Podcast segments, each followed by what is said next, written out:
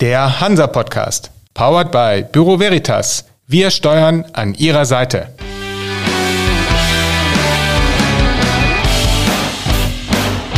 Der Hansa Podcast.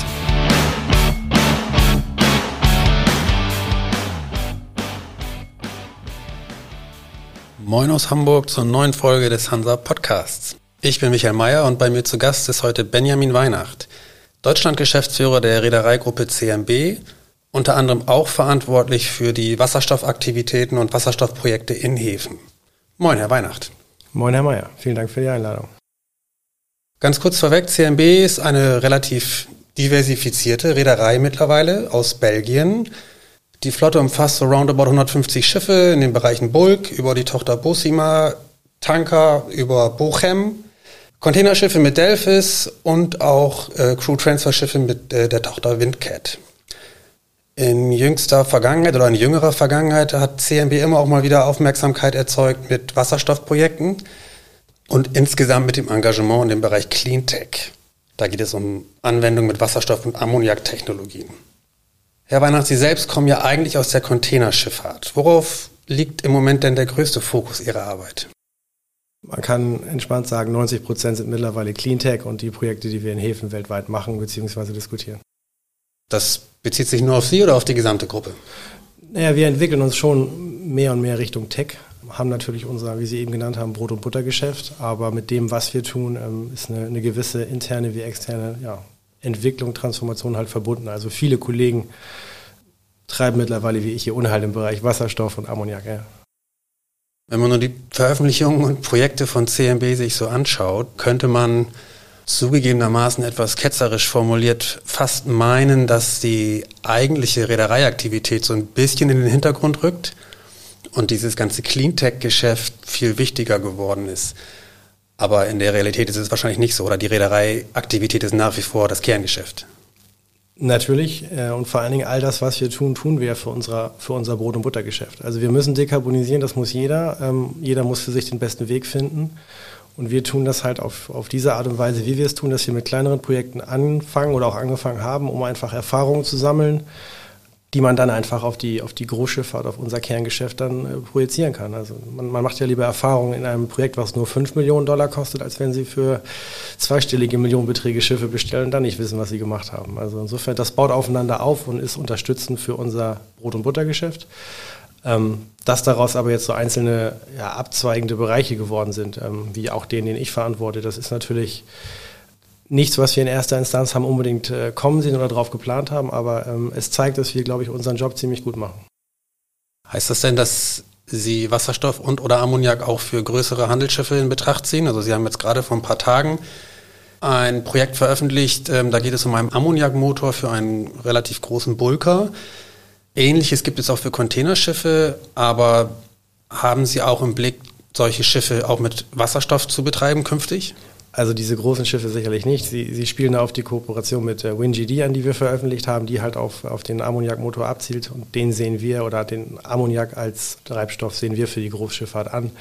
Mich persönlich, wenn Sie mich fragen, ich würde die Grenze ziehen bei dieser, bei der Küstenschifffahrt. Also da können Sie, Küstenschifffahrt ist so eine Sache, je nachdem Fahrtgebiet und Verbindung, ähm, kann man über Wasserstoff machen, könnte aber auch schon über Ammoniak laufen. Da ist so für mich so ein bisschen die Grenze. Also Großschifffahrt, Ammoniak für uns. Küstenschifffahrt, ich meine, in der Containerschifffahrt haben Sie so die klassischen Fiederschiffe in der Flotte. Das wäre dann ja potenziell was für Wasserstoffantriebe, oder? Wir müssten erstmal klären, was die klassischen Fiederschiffe in Größen noch sind. Also mittlerweile, wir haben natürlich noch unseren, ich sag mal, den, den Klassiker eine à la Marine mit um und bei 1000 TU. Aber die anderen, das sind ja auch schon neue 2000, 3500er und 6000er, die wir bestellt haben. Das ist ja kein Fiederschiff mehr, auch wenn das einige so sehen mögen. Insofern, ähm, wir sehen das alles im Bereich Ammoniak. Auch die Fieder mit bis 1000 Toll. Ich glaube nicht, dass wir vorerst nochmal Schiffe in der Größe bauen werden. Und äh, wie man mit der bestehenden Flotte umgeht, das gucken wir uns natürlich auch an. Man muss ja auch immer auf das Baujahr gucken und wie alt die Schiffe schon sind. Wir haben eben schon kurz über dieses Ammoniak-Projekt gesprochen, was Sie kürzlich veröffentlicht haben. Wie kann man sich das vorstellen? Wie hoch ist der finanzielle Mehraufwand, wenn man solch ein Projekt umsetzt für ein Schiff dieser Größe? So roundabout. Also man kann über den großen Kamm einfach sagen, bei dem, was wir heute machen, bei der Technologie Dual Fuel, die wir anwenden, egal ob das für einen Schlepper gilt oder für Umschlaggeräte oder auch andere Schiffe, zwischen 15 und 25 Prozent Extrakosten kann man rechnen. Aber das darf man auch wirklich nur als grobe Richtung sehen, weil ähm, es wirklich auch immer darauf ankommt, äh, wie viel Wasserstoffspeicher äh, verbauen Sie, wie viel Speicher überhaupt brauchen Sie, weil da liegen die großen Kosten im Augenblick in den Speichern. Also ist eine Hausnummer, um eine ungefähre Vorstellung zu haben. Immerhin wahrscheinlich ein Betrag oder ein Mehraufwand, den sich kleinere oder auch mittlere Reedereien nicht wirklich leisten können oder nicht leisten wollen. Ist es für Sie eine Option, da vielleicht auch als Partner dann mit anderen Reedereien zusammenzuarbeiten, um denen dann auch innovative Antriebskonzepte zu ermöglichen?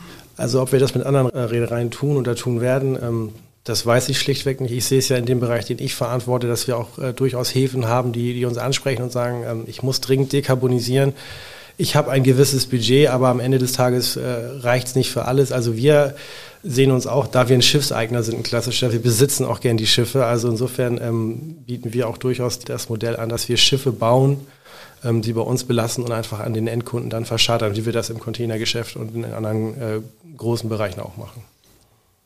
Haben Sie denn sowas wie eine Zielmarke, eine Vorstellung, wann die Flotte an größeren Schiffen, in diesem Fall jetzt mit Ammoniakmotoren, ausgestattet ist? Also flächendeckend? Naja, wir haben ja ein, ein großes Neubauprogramm, wo wir jetzt seit ab diesem Jahr und die nächsten zweieinhalb, drei Jahre eigentlich jedes Jahr Schiffe kriegen. Die ersten sind halt ähm, Ammonia ready, die nächsten werden dann Ammonia fitted sein. Ähm, wann die ganze Flotte fertig ist, das vermag ich nicht zu sagen. Also insofern, Sie haben ja auch ältere Schiffe, die sich vielleicht äh, gar nicht mehr in Betracht ziehen, um sie irgendwie umzurüsten. Also ähm, die Antwort habe ich gerade nicht parat. Da würde ich jede, jede Jahreszahl wäre falsch, die ich da nennen würde. Hat das aus Ihrer Sicht viel zu tun mit der entsprechenden Bunkerinfrastruktur? Oder ist es eher ein technisches Problem? Ah, ich glaube, es ist ein Zusammenspiel von allem. Also ähm, die Bunkerinfrastruktur oder die Versorgung generell ist ja noch nicht annähernd da, wo sie sein muss oder eigentlich noch gar nicht vorhanden. Ähm, also das ist mal das Erste. Deswegen sind wir auch große Verfechter dieser Dual-Fuel-Technologie, weil egal was passiert, ob sie Ammoniak haben oder Wasserstoff oder ihn nicht mehr haben, ihre Schiffe, ihre, ihre Geräte operieren ja weiter. Was ja erstmal auch ein entscheidendes Kriterium ist, sowas zu tun. Denn am Ende des Tages verdienen die Assets das Geld, mit dem sie die äh, Dekarbonisierung finanzieren. Das Zweite ist sicherlich äh, genauso wichtig, ähm, aber man muss auch einfach gucken, ähm, wie schnell entwickelt sich es was. Es gibt ja nicht die eine Lösung. Es gibt ja auch Leute, die sich um Methanol kümmern, dann Ammoniak, LNG. Also ich glaube, im Augenblick ähm, ist das sehr, sehr offen. Ist Methanol eigentlich keine Lösung für Sie? Nein. Warum? Ohne da jetzt zu sehr ins Detail gehen zu wollen, ähm, haben wir uns das alles in Ruhe angeschaut und am Ende des Tages sehen wir Methanol nicht als die Lösung, um wirklich CO2 zu sparen. Vor gar nicht allzu langer Zeit, vor ein paar Tagen, hatte ich hier jemanden sitzen, der gesagt hat, Methanol hätte allerdings den großen Vorteil, dass wahrscheinlich die Bunkerinfrastruktur wesentlich schneller da ist und auch die Bunkervolumen wesentlich schneller da sind, was wiederum ein Vorteil von Methanol im Vergleich zu Ammoniak dann wäre. Das ist für Sie offenbar dann kein Argument. Der Kollege fing ja den Satz an mit wahrscheinlich. Also wer weiß es denn wirklich? Ähm, das stimmt. Ich, ja. ich, glaube, ich glaube, wenn Sie mich persönlich fragen, jeder, der im Augenblick etwas macht, was Dekarbonisierung nach vorne treibt. Der hilft allen anderen auch, indem er Erkenntnisse sammelt, indem er auch eine gewisse, ein gewisses Statement setzt. Wahrscheinlich kommen wir nachher noch drauf. Wir sind ja auch durchaus aktiv in Namibia, wo es uns um die Produktion von Wasserstoff und von Ammoniak geht. Also könnte man das auch umdrehen und sagen, wir wissen, dass wir wahrscheinlich aber im gewissen Zeitraum Zugang zu äh, entsprechenden Mengen Ammoniak, grünem Ammoniak haben werden, um unsere Flotte zu versorgen. Also ich werde im Augenblick einfach mit diesen ganzen Aussagen etwas vorsichtig, sondern einfach erstmal gucken, wie entwickelt es sich Schritt für Schritt. Und auch wenn wir Räder oder Schiffseigner äh, große Ambitionen haben, es gibt ja auch die andere Seite, die Politik, die Regulatorik, die mitspielen muss. Und insofern sollte man da kleine Schritte gehen. Die Produktion von Bunker ist natürlich äh, die andere Frage, auf die ich auch noch zu sprechen kommen wollte. Ist das denn etwas, wo CMB sagt, okay, wenn nötig, machen wir da halt eben noch deutlich mehr? Also es ist eine Gruppe, die offen ist, immer mal wieder was Neues zu machen und einen anderen Weg einzuschlagen.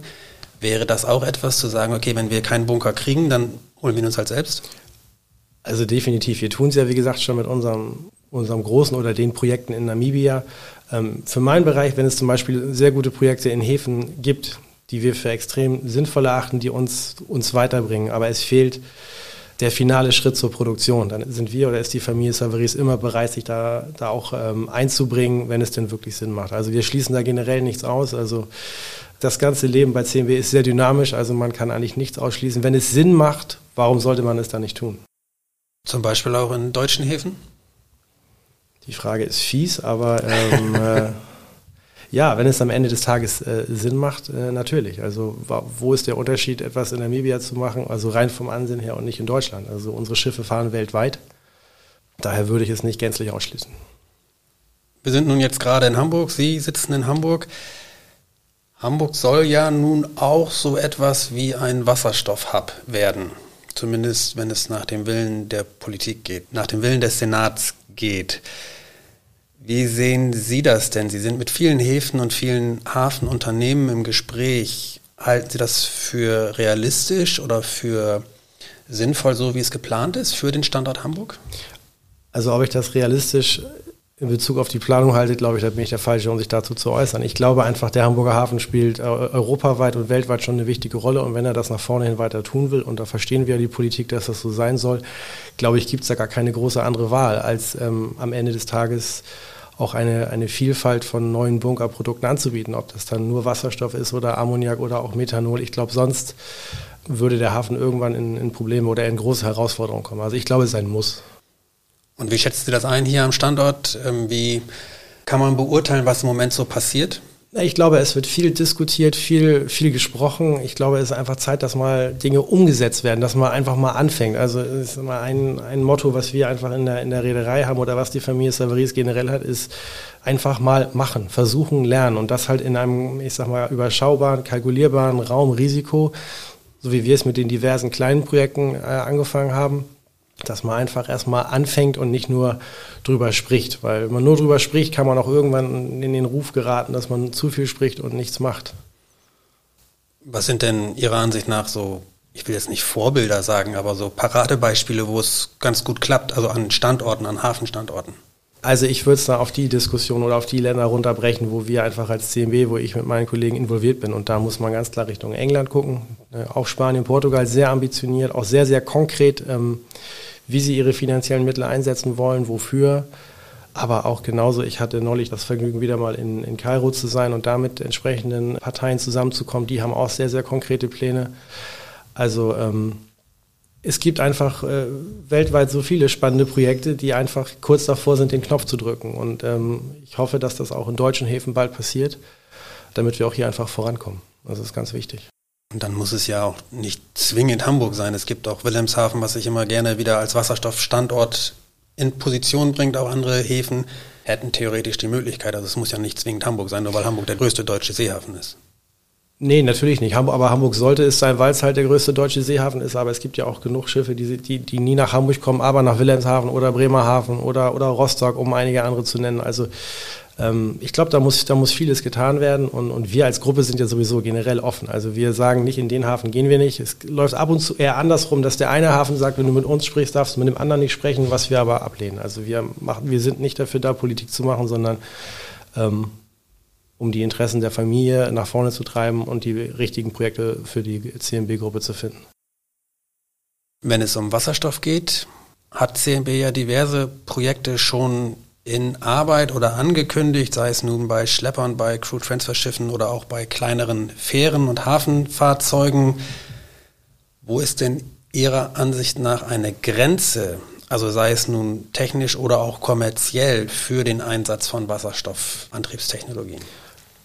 Also generell, wenn wir zum Beispiel von Häfen oder von Terminals angesprochen werden, ähm, wie können wir ihnen helfen? Was wir eigentlich immer den Leuten zuerst sagen, was immer du elektrifizieren kannst, solltest du elektrifizieren, weil dafür hast du das Grid, was aber oftmals auch an die Grenzen stößt. Und danach muss man eigentlich einfach wirklich genau gucken, welches Fahrzeug oder welche Applikation, äh, um allgemein zu bleiben, ähm, passt auf welche Methode. Also nicht alles ist, ist geeignet für das, was wir im Bereich Dual Fuel machen.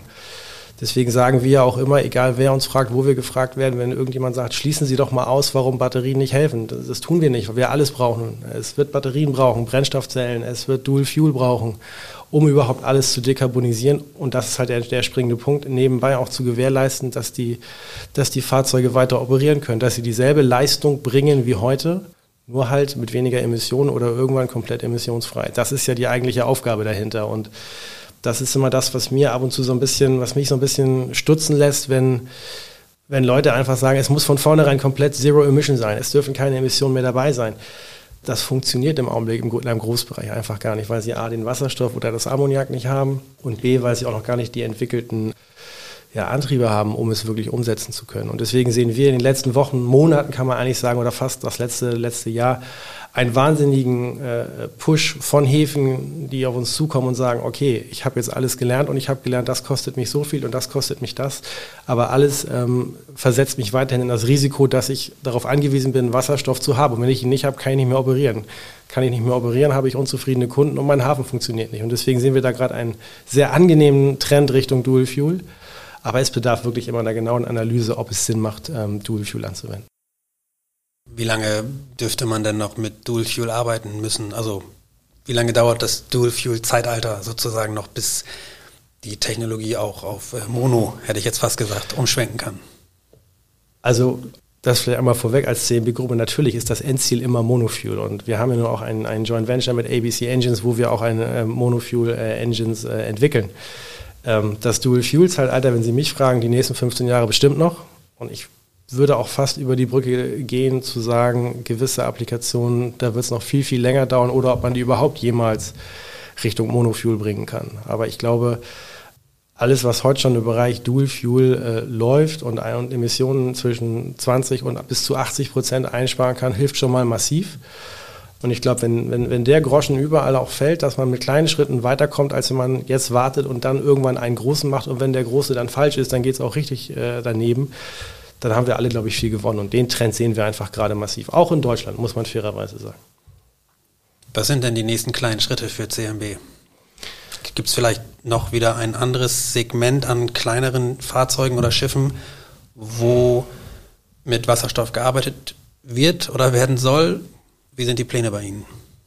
Also die, die Pläne sind dahingehend, dass äh, wir im Augenblick bei relativ vielen Projekten in der sogenannten ja, Final Phase sind, wo wirklich jetzt den, der potenzielle Kunde angehalten ist, zu entscheiden, wie weit er in diesem Projekt gehen möchte, dass er was er umsetzen möchte.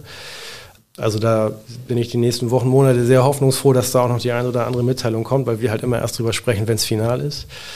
Ähm, also Schade für uns. Ja, aber verständlich. Aber ich, ich glaube, es gibt viele, die irgendwelche Nachrichten rausposaunen und wenn man da mal ein bisschen forscht oder Professor Google fragt, dann kommt da nicht viel bei rum. Und wenn Sie bei uns irgendwas googeln, dann können Sie sehen, was wir da gemacht haben. Das ist, glaube ich, entscheidend. Ähm, wir sehen zum Beispiel den Bereich ähm, sogenanntes Mining Equipment, ob das Namibia ist oder auch Australien. Ähm, wo einfach diese für Kinder so wundervoll großen Bagger äh, äh, durch die Gegend fahren, als ein riesiges äh, äh, Potenzial auch für uns. Und, und wir sehen das auch in den Leuten, wie sie uns ansprechen und, und was für Ideen sie haben. Die sind da relativ klar, dass es die nächsten Jahre in diesem Bereich Dual Fuel sein soll oder muss. Das ist sicherlich ein Schritt, den wir demnächst gehen werden. Und was Schiffe angeht, ähm, am Ende des Tages gibt es da die einzige Limitierung ist, sie müssen halt genug Platz finden auf dem jeweiligen Schiff, um genug Wasserstoff äh, an Bord nehmen zu können, dass sie ein vernünftiges Profil abbilden können, dass sie ein, eine vernünftige prozentuale Emissionsreduzierung gewährleisten. Das sind so die Kriterien für uns. Und wie gesagt, wir äh, gucken uns Schlepper an, die wir auch schon machen, diese Crew Transfer Schiffe, von denen wir noch sechs neue kriegen in den nächsten anderthalb, zwei Jahren. Es sind aber auch Lotsenversetzschiffe, es sind Inspection Vessels, also einfach ähm, jede Form von Schiff, die sich in einem Hafen bewegt, ist in der Regel eigentlich geeignet. Wie gesagt, je nachdem nach Anforderungsprofil. Aber da sind wir relativ offen. Also da gibt es ähm, viele Leute, die uns, die uns ansprechen mit den, mit den wildesten Ideen, auch was Fähren angeht. Also da gibt es für uns wirklich nur das Limit der vorhandenen Speicherkapazität. Offshore-Schiffe vielleicht? Also Windparkschiffe? Naja, wir haben ja, wir haben ja gerade neulich eine, eine Order platziert für eigene CSOVs, die einen Wasserstoffanteil haben werden. Ähm, und man soll ja normalerweise den Wasserstoff immer da auch bunkern, wo er direkt produziert wird. Das ist ja in so einem Windpark durchaus äh, machbar und äh, glaube ich auch eine, eine sehr gute Idee und Lösung. Also ja, absolut. Und wie gesagt, wir kriegen noch sechs neue sogenannte Hydrocats. Und vielleicht erwähnenswert, dass das, dass das nächste Dual Fuel CTV ähm, in den deutschen Markt hier gehen wird, zu unser, unser äh, Joint Venture oben mit FAS, was wir haben. Also insofern, wir kriegen demnächst einen, einen Dual Fuel Boot nach Deutschland. So ist es nicht. Ist denn für CMB auch eine Option, was den Windpark selbst angeht, ähm, aktiver zu werden, weil es ja immer wieder heißt, okay, Offshore-Wind ist auch ein sehr gutes Beispiel dafür, wie man grünen Wasserstoff herstellen kann, um ihn dann auch zu verarbeiten und auch der Schifffahrt zum Beispiel zur Verfügung zu stellen. Wir hatten es eben schon mal, CMB ist eigentlich relativ offen für viele verschiedene Richtungen. Ist das etwas, wo man sagt, okay, wenn wir hier zusammensitzen mit der Saveris-Familie und dem Vorstand, okay, im Windparkgeschäft könnten wir uns auch vorstellen, um einfach die Kette noch breiter abdecken zu können? Also ich würde einfach sagen, never say never, aber die Kunden, die wir heute im Offshore-Bereich schon haben, das sind ja die, die diese Windparks am Ende des Tages äh, aufbauen, stellen, betreiben. Ähm, da gibt es sicherlich auch immer Dialoge, aber ich glaube, dass zum jetzigen Zeitpunkt können die das viel, viel besser, als wir das können. Aber man soll nie, nie sagen. Apropos Saveris, eine Frage muss ich noch stellen. Ihre Cleantech-Aktivitäten, besteht da nicht die Gefahr, wie auch immer, die ganze Entwicklung, nenne ich sie jetzt mal, um CMB, Euronav und Frontline ausgehen soll, wer jetzt mit wem wie oder warum auch immer nicht oder doch zusammengeht.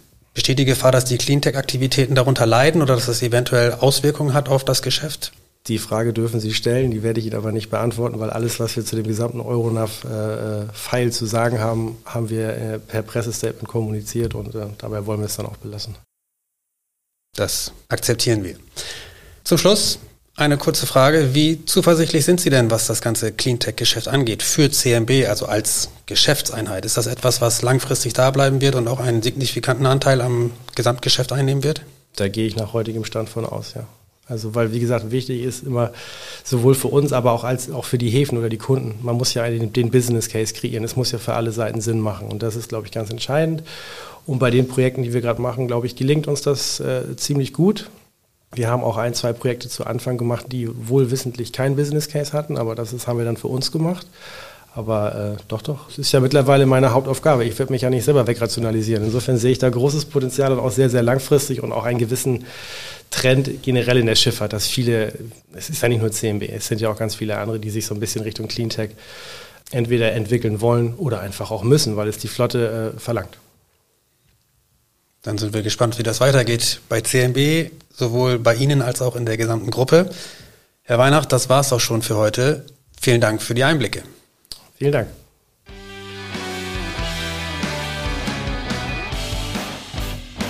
Das war für Sie der Hansa Podcast. Jetzt abonnieren und keine Folge verpassen. Alle News und Hintergründe aus der maritimen Welt aktuell auf hansa-online.de und monatlich im Hansa Magazin.